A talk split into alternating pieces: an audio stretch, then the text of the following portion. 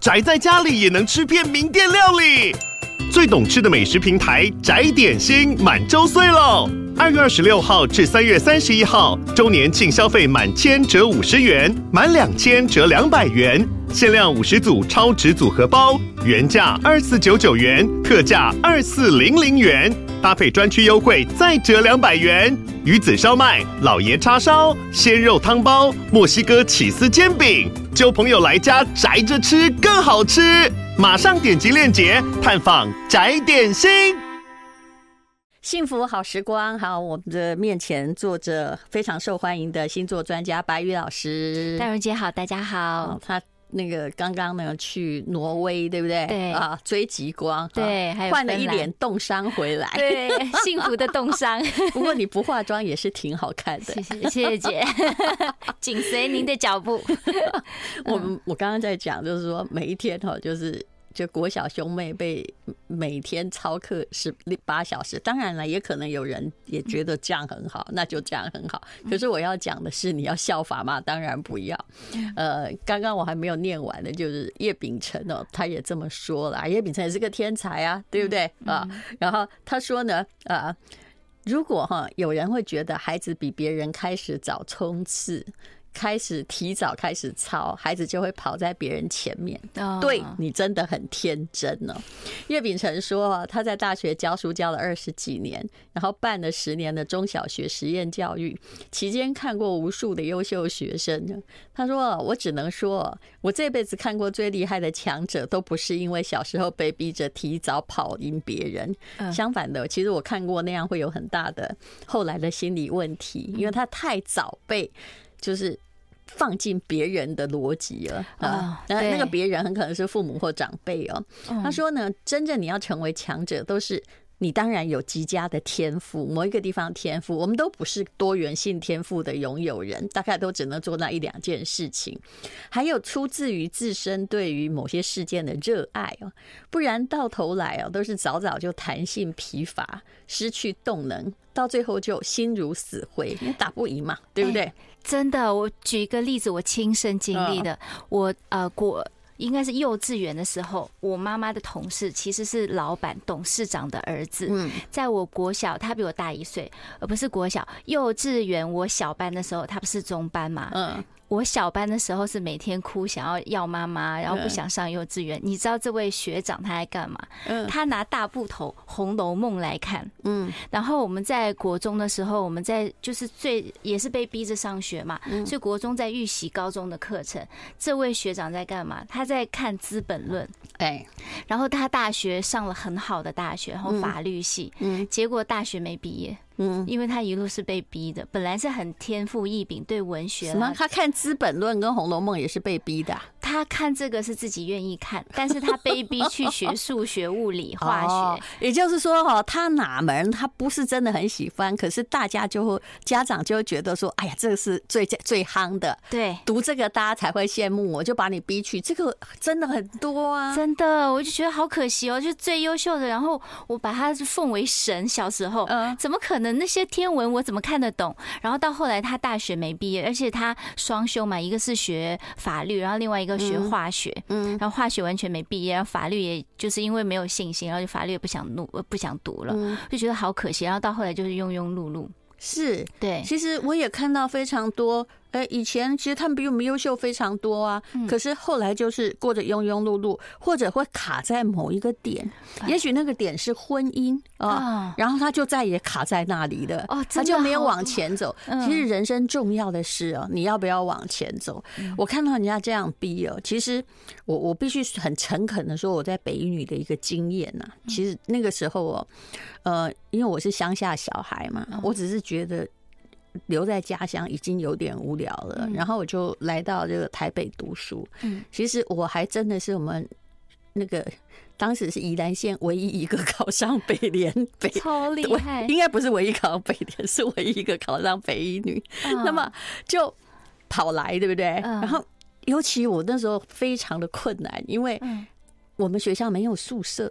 嗯，所以你要还要在外面租房子。天哪，提早独立。是。那我本来也还是有祖母宠啊，那水果都不用我削啊，哈，那洗澡水也会呃家里随便一开瓦斯就有，就就开始过着一间房子哦的大概是八个人或十六个人，为什么我不太确定呢？嗯，因为我后来遇到那个。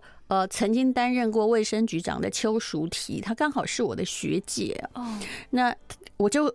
说我们那时候一间八个人哦，我那时候人生就觉得说人一定要有自己的房子，这这 从那时候萌芽，对对对对对，天哪！我觉得八个人一起团体生活实在太恐怖了，一熄灯就要熄灯，对，然后呃，就别人怎么样你都要忍耐。当然我可能也是制噪音制造者。我那时候跟他讲说，我们以前哈住在那八个人宿舍的时候，他说吴淡如，你记忆有错，其实呢是十六个人，十六个，八个跟八个中间只有隔着薄薄的一道有空隙的墙。哦，哇，好，就其实生活很困难，但那个生活的磨练还要自己找饭吃，然后还要自己哎，我跟你讲，最教的最好就是理财。比如说妈妈给你三千块，那一天只能用一百，你如果用到了那个，尤其自己在外面生存，用到了后面那几天没钱怎么办？答案就是你只能一天吃一片吐司过日，或者是每天眼巴巴看着说。哎呦，现在该怎么办？还面子好挂不住，要跟同学要吃的吗？你知道是那种状况，所以我学会的是这两件事。当然那时候一刚刚开始进去北一女，其实我的成绩都赶不上人家，因为我们乡下小孩老师哪有用英文上课过？没有嘛？对，不会。我说真的，我以前念国小的时候哦，月考之前从来没有温过书。全部叫凭记忆去考，那已经会考的还还行，就不太优秀，但也还行。我是真的到国中一二年级的时候，发现说，哎呦，现在考试不读不行了，因为考到三四十名去的，哦，不能靠天分了，对，不能靠天分了。好啊，那就读啊，对不对？但是其实我都是到最后一年才才会越来越好的那种状况，因为前面也是在看《红楼梦》嘛，嗯嗯，对，过自己的生活。是，哎，这聪明的人才会这样做。没，因为不然人生太无聊了。人家叫你干嘛就干嘛，嗯那我来干嘛？有没有想过？这真的是聪明的人才会这样想。是只有我们天蝎座会这么想吗？天蝎座，因为我会觉得说，哦，都是你的路儿，那我的路儿呢？嗯，对不对？我永远会有我自己的规则出现。可是那时候一去哈，虽然赶不上人家，我已经有观察到，嗯，因为当时哈。虽然高中很难考，大学也很难考。那个大学录取，你就算考上文化，大家也还是要放鞭炮，因为那时候就是百分之二十，你才能念各式各样的大学。嗯，结果我就看到很多同学，他们一进来哦，第一天就在读书，哎，早自习最早到，啊，还眼镜比我厚。对，但我那时候 也蛮厚的，但因为其实我因为我是看，当然是看了其其他比较不应该看的东西，比如说金庸，而且我个性比较活泼嘛，他们就是这样安安静静的读。哦，有些人是重考了一年才来念那个北一女，然后就很紧张啊。可是后来呢，啊，高三其实很多事情出乎你的意料。我常常说，我不敢讲，怕带坏给那多谁，都是我们这些高中很努力哈，不是去参加舞会就是教。男朋友哈，参加各式各样活动的，全部都在台大。我真的不骗你啦，但是我不能这样教坏伊娜多塞。可是要告诉你的是，潜力比较。I like 103, I like radio。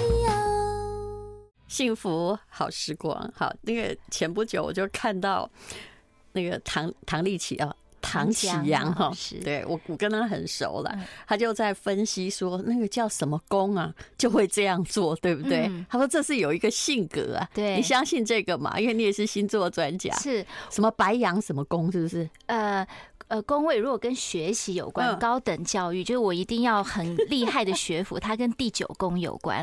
然后学习思考、思维、逻辑的话，跟水星有关。但是高等，比如说我有一个信仰、信念，我就是要把我的高级的知识学起来之后分享给大家，这又跟木星有关。它确实有一些关联性，但这种就是非充分必要条件。嗯，就是我有这个，我一定这样想，但我没这个，有可能也是这样想，尤其。我们亚洲人对，哦，他讲的是什么北郊巨蟹啦，嗯，唐启阳也写的很好啊，嗯，他说哈，他说他觉得哈，这面对孩子，应该让他知道，不管你优不优秀，有没有第一名，是不是乖乖牌，我都爱你。赖床也爱，数学不好也爱，爱哭也爱。嗯，孩子才敢安心做自己，长成自我。这说的很好，超棒。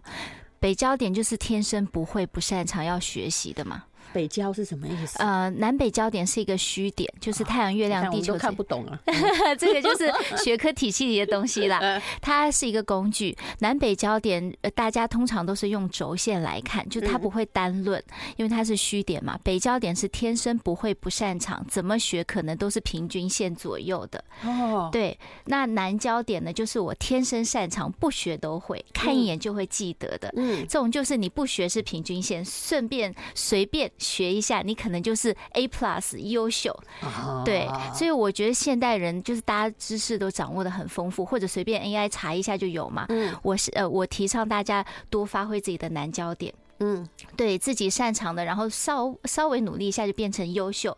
但是你不太擅长的呢，你就藏起来嘛。嗯，对啊，就人生有限，你要如果真的像亚洲这样要赢在所谓的赢在起跑线，嗯，要很努力，一开始就要让自己绽放光芒的话，实际一点，真的是你天生优势的，先来让别人看到；天生劣势的，不用急着像木桶理论啊，我一个是短板，那其他的我这桶水就盛不满，然后我就觉得变很差。没有，现在没有。呃，没有一个社会或者是一个产业需要你是全才，是对，反而是全才 AI 已经做到了嘛？真的，他连城市哈，就是已经到以前大学毕业的城市的等级，他都会写了呀。真的，我们比不上，是，但是问题是你可以马上赶上，你可以问他呀。嗯，不过有个问题就是说，你问他，他答错了，你可能不知道，就是 对，还要问说你确定吗？对，大家学会 AI 就是要多问一句，你确定吗？有没有要？修正的，或者去问别的 AI，对，到处验证，对，呃，这家伙就跟人性一样，就是有时候不撒谎是不不语不惊人死不休。的啊，不是他，对对对对对。但是我我觉得我们呃，就像占星学一样，像唐老师讲的一样，我们要去学一个东西，确实是我们人有一个个性，就是想要弥补自己不擅长的。看别人这么厉害，尤其是比如说像我，我身高一百六，我看一百七穿那种长裤长裙就很漂亮。漂亮，我也想穿，穿之后殊不知就变成矮子，就是我觉得人没有的想要去学很正常，嗯，但是人最可贵的自信来自于经过长时间的这种碰壁之后，发现我还是发挥我自己的优势就好了，其他的不要贪心，这是一个智慧学啊，是，嗯，而且一个人的优势哦，真的不会太多，可是我们从小的教育是什么？我觉得他最大的问题就是，因为你一定要。那个现在叫做会考的时候有没有都要五科满级分？到底是几科我也不太清楚了啊。就是那五科满级分意思就是，如果你这数学不好，你就会很自卑，其他都是满级，对不对？那你就会一直家长的最大问题是策略错误，他就去一直强调数学，就好像你说的那个文科很优秀的学长，但是在那个时代里面，他一定要被迫去学物理学、工程，对不对？那。他就是忘了自己的长处，然后这在《孙子兵法》上就是拿你的烂，拿你哈，明明你有好马，你不拿出来，对，你就拿你的那个最烂马跟在世界比拼一样嘛，对不对？对，完全就策略错误。嗯，但是当时那个年代，我相信大家为了生存嘛，就是呃哪里薪水最高去哪里。嗯，对。然后好像你在大学之前所有的科目都好，你再去大学去选择科目的时候，你就站在一个非常棒的平台上去做任性的选择，所以你就变成被迫每一样都要好啊！我觉得那非常不符合人性啊！是，你不，你每一样都会都要好的人，很可能就是一个。哎，每一个都可以达到九十分，但是你没有一颗专长的庸才。嗯、对，这样的人其实他也有痛苦。嗯，人的痛苦不是来自于我什么都好，然后我就不痛苦了；我什么都不好就痛苦。就我什么都好，但是我每一颗都没有真的到顶尖，你才会更痛苦，好吗？对，人的满足感是来自于自我满足和自我认知，而不是他绝对的好和不好。还有考试跟人生有很大的差异了啊！对啦，嗯，对啦，就是如果用考试这种唯一的标准来测量一个人，真的很不公平。人出生已经很不公平了，嗯，还要再加一个枷锁。不过这就是我们强调到人的个性，比如说像淡如姐说的，哦，可能是虎爸虎妈，他就想要孩子像自己。对，或者没有，他们自己可能也没有很好，对所以对自己很严格，对孩子更严格。他就是说，我的未来期望一定要加在小孩加在我没有做到的，因为我就是为了你我才牺牲，所以我的人生愿望，我这辈子还没实现的你。你要完成，哎，真的，这是不同的价值观。像我前阵子就是去芬兰旅游嘛，然后里面有一个呃，我们是台湾人，但是她是从小就移民到澳洲的一个小女生，然后她是在伯克莱的音呃音乐系，她有绝对音感，然后非常厉害一个音乐家，但是她选择什么？她选择在澳洲的国小国中教小孩音乐。我说你为什么？你可以当一个更厉害的音乐家。他说没有，因为我从小到大呢被欧呃就是澳洲，然后他后来在美国嘛，后来又去欧洲一下。他说被所有的家长都讲说，你们亚洲的家长都不会教小孩。我就为了证明这一点，我就要去国外教国外国人的小孩，告诉他们说我们亚洲人也可以因材施教，因为孔子都是因材施教。是。然后他就说，我就一直告诉我妈妈或者什么，哎，你们不要再把你们的期待加在我们小孩身上了。也许你们的期待是好的，但是我们小孩如果跟你们学的话，我们不会超越你们，我们只能复刻你们。是啊，我就觉得像这种意识应该常常拿回来跟我爸妈讲。哦，你爸妈也是这种的吗？超级从小，我妈比我聪明，她智商比我高，她有一些她擅长的东西，比如说审计啊、数学。他看一眼是不会忘记的，嗯尤其是像那种很深色的文。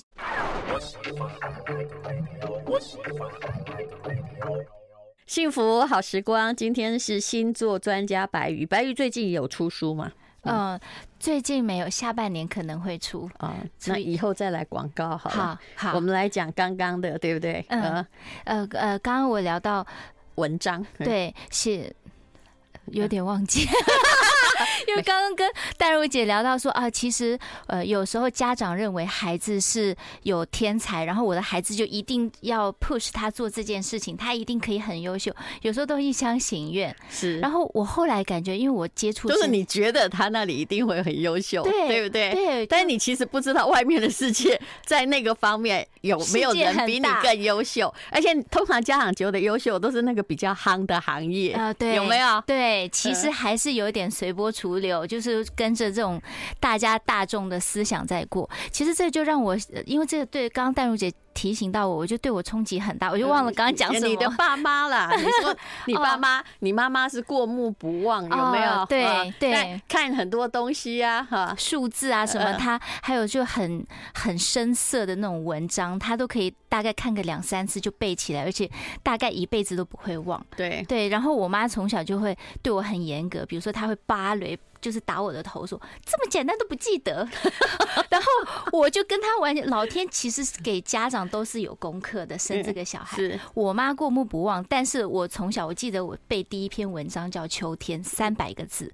我从呃国小那时候放学是四点半到家，然后到凌晨六点半我都没有背起来。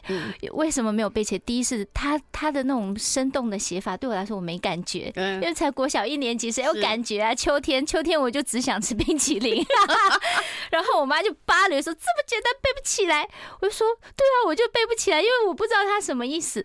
但但是这个我就觉得回扣到现在，为什么很多家长对小孩其实就是很鼓励说。上那种呃非常就甚至不去学校上学，自己请老师，然后就是到处去体验生活。我有我有一位好姐妹，她就对自己的两个小孩都这样。我觉得存在一个现以前人可能没机会去想象，但是现代人开始接触的一个感觉叫做灵魂觉醒。嗯，他醒了，他觉得嗯，如果人生一定要会什么是不重要的。嗯，我能懂我的孩子天生的慧根在哪里，然后他对什么感。到好奇和有兴趣，这个我要尊重他，并且可以 flow 他的生命历程，还才是最重要的。哎，我就觉得这个很幸运。哎，哎，你知道我们这个年代啊，就是觉得好的行业，反正大部分都公职人员或者是什么那种什么就法官啊、律师啊、医师啊，好这种。种好像都对人类有贡献，但对自己不知道有没有贡献呢？那呃，其实很多人哦，就是被指定了这个行业，但是我看过非更多的人，他可能法律系毕业，或者是他是外文系毕业，他去当厨师，因为以前在那个古老年代一样啊，东方人其实不认为哈，你会在厨房煮食是有什么了不起，对对不对？对，然后可是。因为他这个天分呢就被埋没，那直到他后来有办法去反抗之后，他选择了他的那个道路，嗯，他去当一个厨师。嗯。你有没有看到黄仁勋他最近的演讲？他也说啊，他在做游戏晶片，因为游戏这件事情听起来也很不庄重，在我们那个年代，因为他就是我们这时候的人嘛，就是玩物丧志，对对，玩物丧志，觉得说你做这些什么 什么米家这样子，好，对，做重工业啦，那个时代大概比较倾向于这里。嘛，对，或者是去做什么物理学家，就在在学校当教授，还是个铁饭碗，不管你有没有兴趣，对对。那结果呢？他是做游戏晶片的时候，他爸妈说：“你能不能做一点比较正经的事情？” 你想想看，因为每个时代哈，每我们的认知是受限于我们的时代，我们的眼光就是这时代夯的东西。可是你就是要教小孩完全顺服这个规则。嗯，呃，我只是觉得住在一直住在军营很可怜，而人类。的那种怎么样耐挫力啊、自发性啊、想象力啊，其实你如果真的有进入社会，我觉得这些妈妈是没有太进入社会。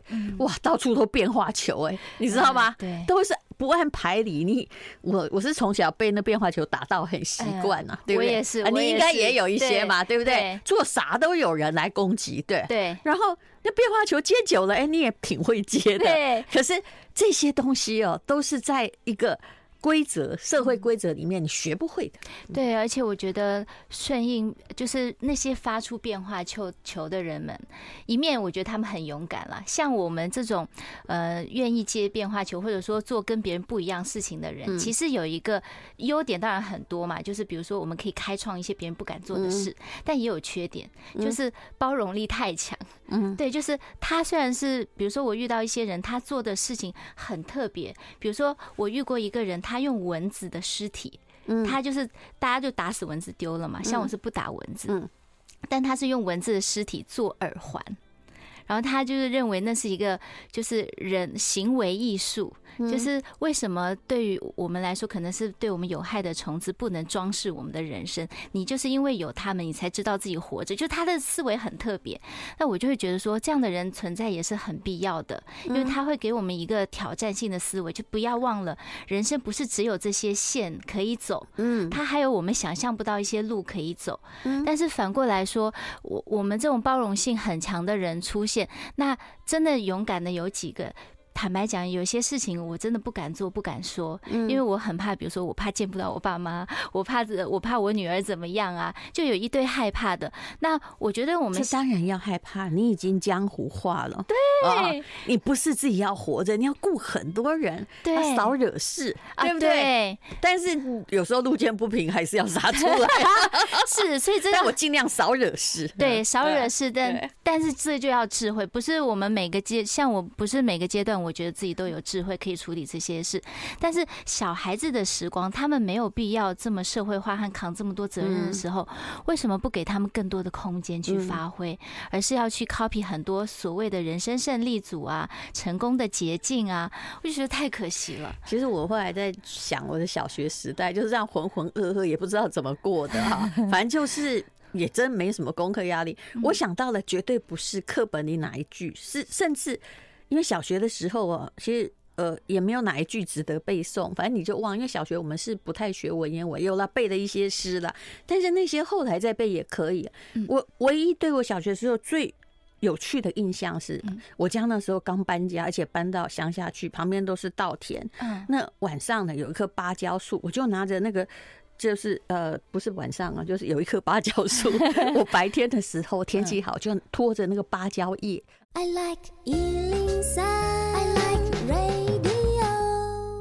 幸福好时光，哈！刚刚我讲我小学时候唯一记得的就是芭蕉叶、芭蕉树，你看，然后你看这是不是很美的画面？这是老灵魂的画面。我本来住在菜市场旁边，后来我们就搬到一个新的地区，旁边都是稻田，就是稻田中间有一排那种两层楼的房子，就是当时的平房哈，刚刚刚刚人家有开始有建商新盖的，然后有一棵这个。我家有一个小花园，有一棵芭蕉，然后那个叶子掉下来，嗯，我就把那个叶子呢当成那个地毯，嗯，就是在一个风和日丽的春天睡在那里看白云，我觉得哇，这样的日子真好，这是我小学唯一记得的画面。哎，那你万一我的 schedule 被排成那样哈，嗯，你你没有这个空档，嗯，或者是旁边有人在勾勾搂搂，那其实你觉得是？我有时候会觉得啊，每个妈妈真的都想太多，都觉得这个小孩是自己教的。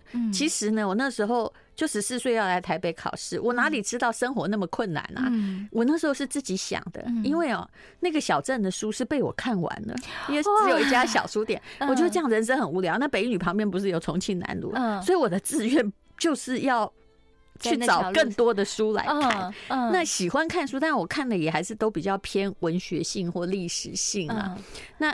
你如果真的考得上，家长没办法阻挡你。可是很多人看这件事情理解不一样。我妈会管很多东西，但是我妈不太管功课，可能也是不太需要管啊。只有我要读跟不要读这两件事情。对啊，我觉得你功课这么好，一直看书，谁会管呢？对，没就刚开始也不是说很好，因为小学就随便念嘛，嗯，对不对？然后念念国中的时候啊，呃，就是呃，本来哈就是也不是很好。可是就被别人说说，哎，你看他每天自作聪明，就是，可是呢，都考三四十名。我就想说，哎呀，有人侮辱我哎，这个了不得，我要努力一下。所以你看，这是不是？其实侮辱是很好的。侮辱如果有些人就会自暴自弃。你有没有看过一个孩子？嗯，人家开始批评你，嗯，哎，你却有一种，哎，我觉得这就是一个反应的问题。对，嗯，就是。我就想说，我，吼吼吼，来来来，我证明给你看。对对对，就是我现在。你现在竟然在厕所里面，在我在上厕所的时候听到你在说我坏话，说我自作聪明没有用，但是考试考那么差，好，下一次给你看一下。哎，这是激将法，很好玩呢。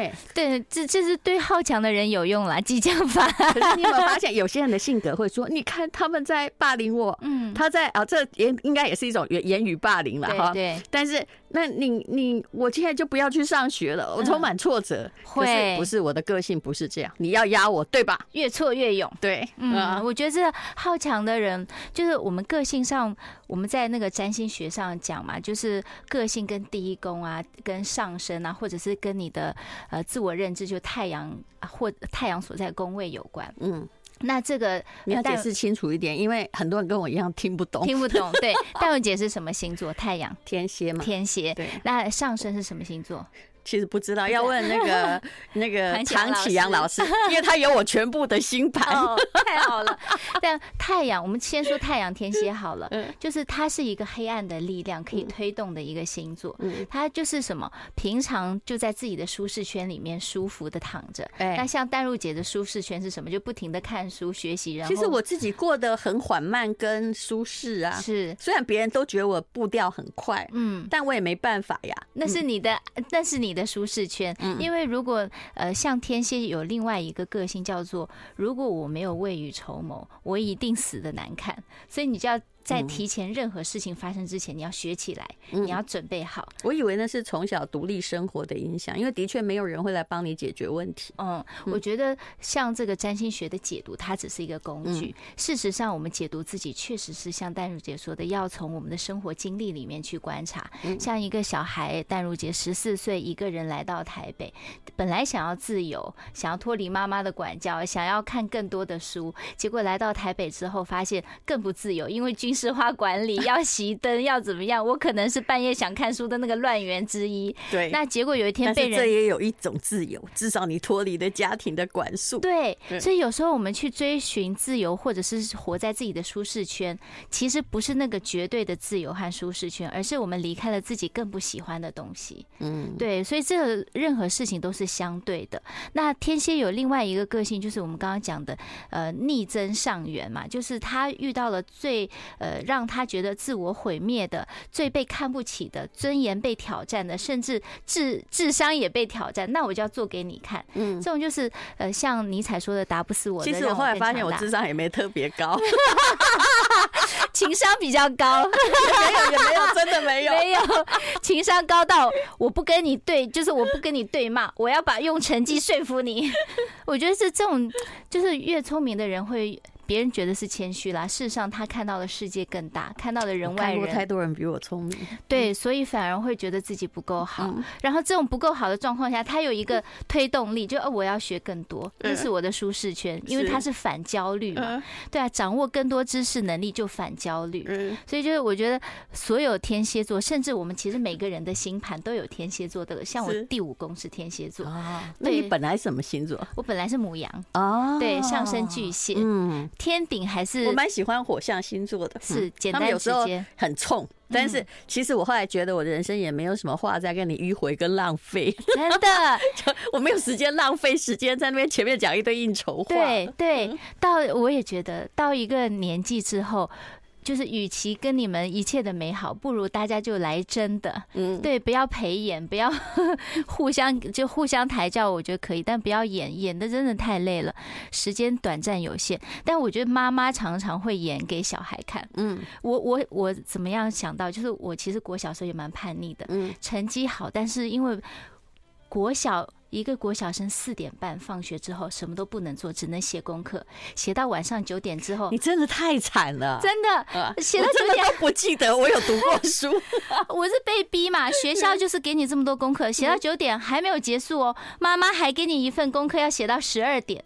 然后你知道我，哇，你妈真的太认真，太负责了，虎妈到不行，还芭蕾我。你知道，到后来我知道怎么样，就上有政策，下有对策嘛，我就不写功课，不写学校的功课，只写我妈的功课，这样我就可以九点写完。但是我是班级的班长，所以只有我检查别人的功课，没有人检查我的功课。有一天呢，同学就告状给老师，跟班导说：“呃，老师，白宇，我们班长虽然管我们很严格，我们谢谢他，但是他自己从来不写功课。